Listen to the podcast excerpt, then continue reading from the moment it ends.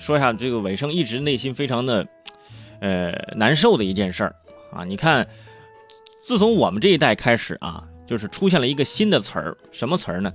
就是富二代啊，就是我们父辈那一代就没有这么个词儿，就是从我们这一辈开始才出现有富二代，就是就是出生的这个起跑线就不一样。富二代啊，那时候我就有时候小时候我就特别埋怨我爸，我说，爸，你看我同学人都是富二代啊，你我呢？我爸说你也是富二代呀。我说我咋富二代？你负担的负吗？啊，我给你欠下点债来来。啊，这么个富二代啊。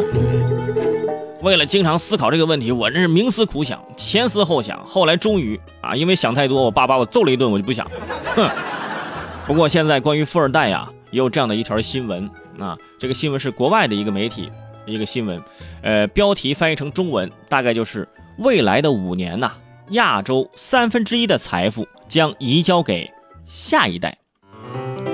乍看之下，哎，这个题目好像就没什么出奇，但是你仔细想一想，哎，它表达的意思只要有两点：第一，就是接下来的几年呢，将是亚洲的超级富豪们把财富交给下一代的关键几年。可能会有大量的富二代们走马上任。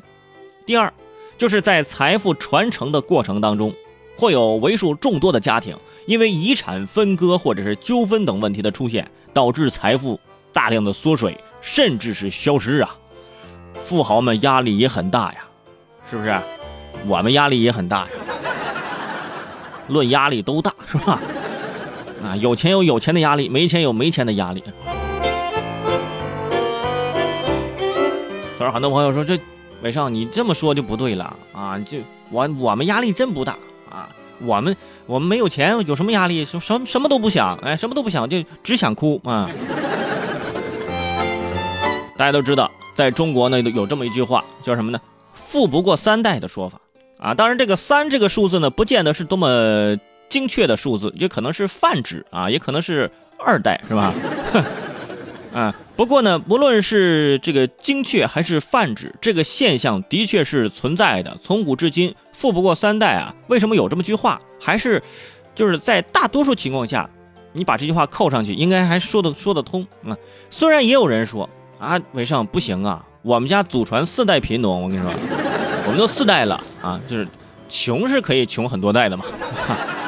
但是富是富不过三代的啊！当然现在也说了，穷穷不过三代啊！希望就后面第一辈穷，第二辈努力，第三辈就发愤图强，就怎么着也能有点钱，是不是？我们不要丧失希望啊！没钱不要丧失希望，有钱呢也不要丧失斗志，花钱不要丧失理智。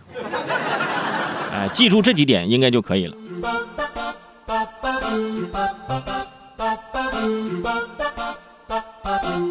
我知道在。我的听众群体当中，有很多呢都是富二代，啊，这个我是知道的啊。我，呃，要不要做朋友？